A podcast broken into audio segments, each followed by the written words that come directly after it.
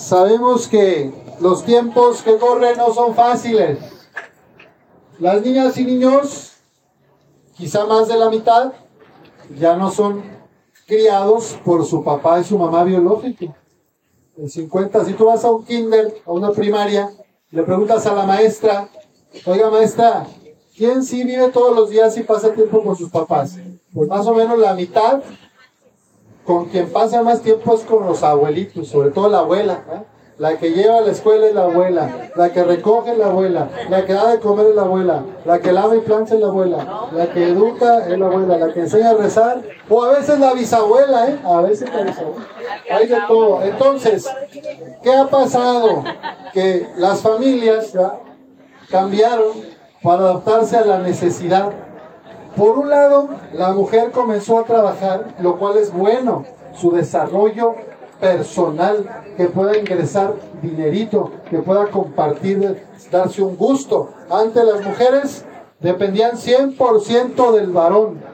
Y si el hombre era un desobligado o el dinero no daba para el chivo, o se le echaba en caguamas, la pobre mujer sufriendo con las criaturas.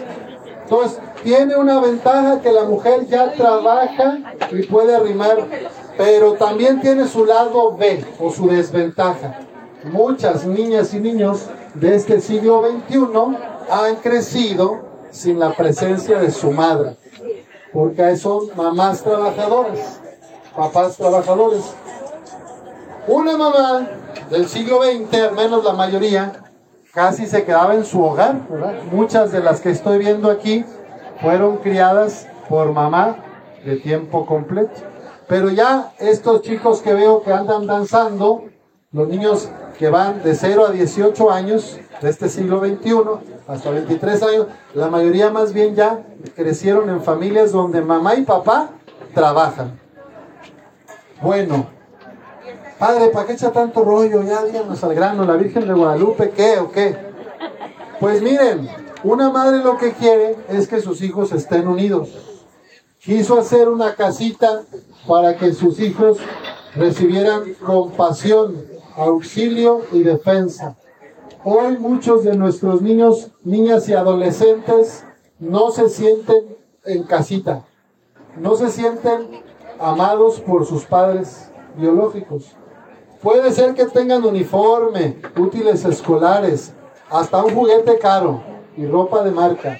Pero lo más importante, el amor, la presencia de su madre y de su padre, no la tienen a veces. Entonces, el adviento es un tiempo para revisar nuestra vida y ver cómo le vamos a hacer, porque de alguna manera entendemos que muchos de los chicos, ya jovencitos, adolescentes de 15 y 17, que se meten ahí con los malandros, ¿verdad? Están buscando reconocimiento, están buscando quien los valore, quien los acepte, porque a veces en la familia los tienen ahí olvidados, no les hacen caso, no les escuchaban de niños, los maltrataban, abusaban.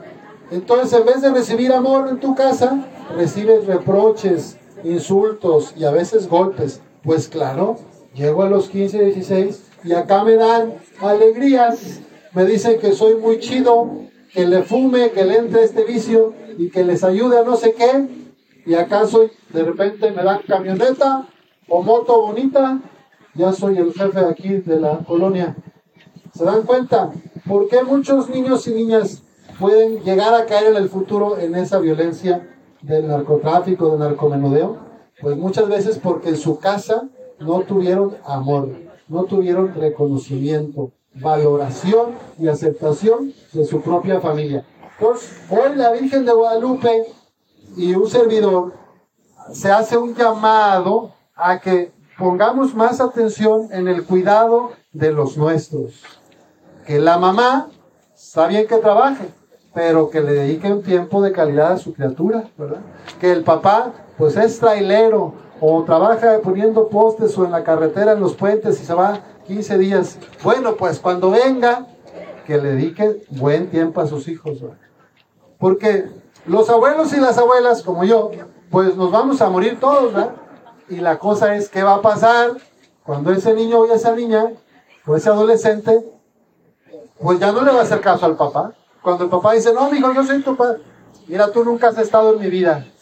Tú nunca has estado cuando yo más te necesitaba. No me puedes decir nada. Ni a mí, mi abuelita me crió. Ella sí me quiso, ella sí me cuidó. Pero yo le daba a tu abuelita para tus pañales y tu medicina y el seguro y, y, la escuela. Pues sí, papá, pero yo no necesitaba solo cosas materiales. Sí, mamá, no solo necesitaba pañales, también quería tu abrazo, tu caricia, tu presencia, jugar contigo. Entonces, pues cada quien, ¿verdad? Pidamos a la Virgen Santísima que cada quien en su familia vea cómo puede mejorar sus relaciones. El adviento es un tiempo para prepararnos para el nacimiento de Jesús. Y el primer lugar donde Dios quiere nacer es en tu corazón, en mi corazón. En este tiempo de Adviento, ya vamos, el próximo domingo ya es tercer domingo de Adviento. Vamos a pedir a la Virgen Santísima de Guadalupe que nos ayude a entrar en lo profundo de nuestro corazón. Para revisar mi relación con Dios, cómo está mi relación con el prójimo, mi familia, la comunidad, cómo está mi relación también conmigo mismo. Déjenme contarles que una de las peores enfermedades de este siglo, quizá la pandemia más grande, no es la de COVID. ¿Cuál es la pandemia más grande del siglo XXI? La depresión, la ansiedad, la angustia. La depresión es una pandemia. Ahora, mucha gente se deprime porque no alcanza el éxito económico que pretendía, el éxito o el poder que, quería, la casa del sueño o la camioneta de lujo. Entonces, hay depresiones y depresiones. ¿eh? Hay unas depresiones que podríamos decir son más normales. Pues sí, se me murió mi papá, mi hijo lo atropellaron, pues claro que me voy a deprimir un tiempo, ¿verdad? Cosas graves. Pero que estés deprimido y estés irritable y maltrates a los demás porque no tienes tu ropita o tu camioneta que soñabas o tu casa, quién sabe si es depresión o es egoísmo o es capricho o es manipulación. Entonces vamos a pedir a Dios, bueno, que todos estaremos tristes algún momento de la vida, sí, a veces perderé un trabajo, sí. Se me morirá un ser querido, pues sí, por algunos motivos, una separación familiar, la depresión será algo de la vida, pero no siempre. ¿Qué pasa? Que ahora, pues ya decimos, es que estoy en depresión, ya voy a tramitar mi incapacidad, ya no quiero trabajar, porque no tengo dinero, ni tengo el viaje que quería a Cancún, ni tengo el, el hombre de mis sueños o la mujer de mis sueños, ya me deprimo. ¿Se fijan cómo es muy delgadita la línea? La depresión a veces es uno mismo el que se la inventa, porque uno quiere cosas como si las cosas tuvieran felicidad. Lo único que nos va a dar felicidad a los seres humanos es las relaciones, el amor y el respeto a la familia, el cariño a los demás, el servicio al prójimo. Eso sí te va a hacer muy feliz. Y créanme, lo tengo comprobado. Tengo tres años que soy testigo ahí en el centro de día para migrantes de personas, mujeres y hombres que traían una depresión profunda, se pusieron a servir, son voluntarios, son voluntarios en el centro, van una vez a la semana, a veces dos, y ahorita están felices, plenas. Mejoró su relación con su familia, con ellas mismas, con ellos mismos, su salud física, espiritual. Se acercaban a escuchar la palabra de Dios, va mejorando la gente. El chamuco quiere que el deprimido o deprimida se juzgue duramente a sí mismo. Le eche la culpa a todos los demás, a la realidad, y diga, todos están contra mí, nadie me entiende. La posición de víctima es muy fácil. Y de alguna manera las víctimas obtienen lo que quieren, por lo menos los mantienen o las mantienen. No queremos eso para nosotros ni para nuestra familia. Queremos que todos puedan vivir felices, plenos y que se ganen su pan trabajando, no pidiendo limosna, Ojalá, pues que yo revise, si conozco a alguien y está en depresión, pues sí, que vaya al psicólogo, que se atienda para que tenga una terapia. Pero si es de la otra depresión, que es más bien capricho, encerramiento, victimismo, a esa personita pues hay que rezar por ella para que se espabile para que despierte y díganle ese consejo. Vete a servir a la iglesia, métete a cantar en un coro, ve a ayudar a los migrantes, incorpórate a la danza, haz algo, visita a los ancianos de ahí de tu barrio. Es que no puedo, bueno, algo podrás hacer. Caminar, no puedes caminar, pues habla por teléfono con tus parientes y amigos que hacen y no les hablas. O sea, siempre hay maneras de salir si yo quiero. Si yo no quiero, no. Cuentan la historia, con eso termino, de que vino una tremenda inundación en una ciudad allá del sur de México y entonces dijeron los de la Guardia eh, Nacional, salgan todos porque se reventó la presa río arriba, se va a inundar toda su colonia, salgan todos, en dos horas llega el agua. No, yo aquí me quedo, dijo uno, parece uno, no, Dios me va a proteger, Dios me va a cuidar mi casa. Luego llegaron protección civil también. Salgan todos que No, pero la virgencita me va a salvar. A mi casa no va a llegar el agua. Yo aquí le rezo a mi virgencita y no me va a pasar. Y luego llegó el, papá, regresó por uno de estos, por el hijo, dijo, ya vente. No, no, no, ¿qué no tienes fe, papá? Dios nos va a cuidar. Total, que al último ya, y empezó a llegar el agua, el agua, el agua, se empezó a subir el agua. El muchacho se subió al segundo piso, llegan en helicóptero, los del de militares, súbase, agárrese ya, porque mire, ya está subiendo. No, no, no, Dios me va a salvar. Bueno, total, no sabía nadar, el agua llegó y pues se ahogó. Entonces, ¿cuál es la moraleja? Dios se hace presente en las personas que te ofrecen ayuda, que te dicen cómo, que te dan ideas. Pero por más, o Dios que te, te, dice, vente, acércate, pero por más que creas que Dios te va a salvar, si tú no te mueves, si tú no te aplicas, si tú no despiertas de tu comodidad, pues te vas a ahogar. Entonces, la fe no es esperar que Dios haga como magia, ¿verdad? Como un mago que mueve una varita y dice, ya, toma, ya tienes trabajo, toma, ya te di tu salud, toma, ya te sacaste de lotería. No, así no es la fe. La fe, dice, dice Dios en la Biblia, una fe sin obras es una fe muerta. El que no trabaja, que no coma, dice San Pablo. O sea, necesitamos movernos. ¿Quieres un buen carro? Ándele, pues vamos a echarle ganas, vamos a chambear, parar. ¿Quieres irte a la playa a Mazatlán de vacaciones en verano del 2024? Pues ya estarías ahorita, vamos a vender tamales y ahorrar, pues para ir a ¿va? Pero no me va a el dinero así, no lo voy a cortar de los árboles, ¿no? Entonces, Hoy pedamos a la Virgen que nos permita ver cuáles son mis sueños más profundos, sobre todo los que tienen que ver con la convivencia de los demás. Porque lo que te va a sacar de tu depresión y de tu tristeza es el amor y el servicio a los demás. Mientras solamente me quede viendo mi ombligo, mis heridas, mis dolores y me revuelque en el lodo de mi pasado, ahí te vas a quedar y va a llegar el agua y te va a ahogar.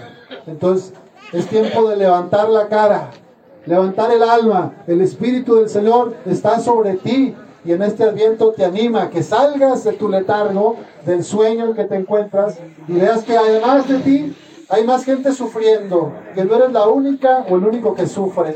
Es muy cerca de ti hay más gente pasándola mal y quizá peor que yo. Entonces, veamos por nosotros, empecemos a servir. Ese es el sueño de Dios para la humanidad y lo que nuestra Madre Santísima de Guadalupe quiere que así como Juan Diego fue el mensajero del amor, de la esperanza, tú también seas mensajera, mensajero y testigo del amor de Dios, de la esperanza, y que tu corazón sea una casita donde los otros se sientan protegidos, cuidados, que quien hable contigo sienta tu compasión, tu auxilio, tu defensa. No las críticas, no los rencores, no los insultos o los golpes, sino el amor, la comprensión, la empatía. Que la gente que se acerque a ti se vaya mejor de como llegó. Ahí empezará la paz. Cuando haya paz en mi corazón y en mi relación con la familia, luego ya con los vecinos. Por cierto que los felicito nuevamente por esta organización, porque esto construye la comunidad. El narcotráfico, el narcomenudeo, las malas jugadas, la corrupción, separa la comunidad. El miedo nos quiere separar. La fe nuestra madre, como buena madre, nos une, reconstruye el tejido social. Ustedes no dejen de reunirse en comunidad. Conózcanse los vecinos. Más allá de conocerse porque me echó la basura esta. me aventó el agua. Su perro ya me hizo su gracia aquí. Conózcanse, pero con amor, ¿verdad? No con coraje, no con rabia, no con resentimiento. Si hay algo que hablar, si hay una injusticia, pues platíquenlo con cariño y respeto. ¿eh? Oiga, vecina, pues su perro siempre viene y se hace aquí en mi, en mi puerta. Entonces, una de dos, o lo levanta usted o le limpia, o ya usted, o qué hacemos, porque pues yo no voy a estar limpiando lo de su perro. Oiga, vecina o vecino, es que su árbol me tira muchas hojas. Pues entonces, pues yo barro mi frente, oiga, pero llega el aire y se viene. ¿Qué? ¿Lo vamos a cortar? No, señor, por favor, no lo corten. Mejor hagan un acuerdo todos los vecinos, porque un árbol es vida, es oxígeno. Oiga, vecina, es que usted, sus, hijos le echan recio a la carne asada y se quedan ahí echando chévere con el sonido muy fuerte. A las 12, una de la mañana yo me quiero dormir, estoy cansado, mañana trabajo a las 6. Ya. Bueno, ¿qué hacemos? Bueno, vamos a poner un día y así. Bueno, ¿cómo le hacemos, va? Pero no buscar el, ya, la policía, el juez, los pleitos, porque eso no resuelve las cosas, ¿va? Entonces tratemos de hablar como gente, con cariño, con respeto y bueno, si los hombres, que a veces somos los más tercos, estamos ya ahí empicados y quiere que la fiesta sea, bueno, pues hablar con ese cuando esté bueno y sano. Mira, hijo, hay gente mayor aquí, hay vecinos enfermos, quieren descansar y tú estás ahí con tu bocinota. Ahorita se han de estar quejando de mí, ¿verdad?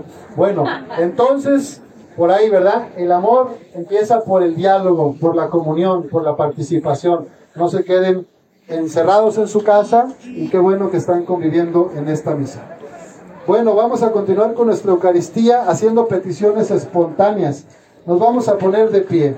Desde tu lugar, quien quiera puede decir en voz alta qué le quiere pedir a Dios por intercesión de Santa María de Guadalupe. Después de cada petición respondemos, por intercesión de la Virgen de Guadalupe, escúchanos Señor. ¿Qué quieren pedir a Papá Dios? Por todos los enfermos de la comunidad. Por intercesión de Santa María de Guadalupe, escúchanos, Señor. Por las personas mayores. Por las personas mayores. Por la intercesión de Santa María de Guadalupe, escúchanos, Señor. Por todos los migrantes.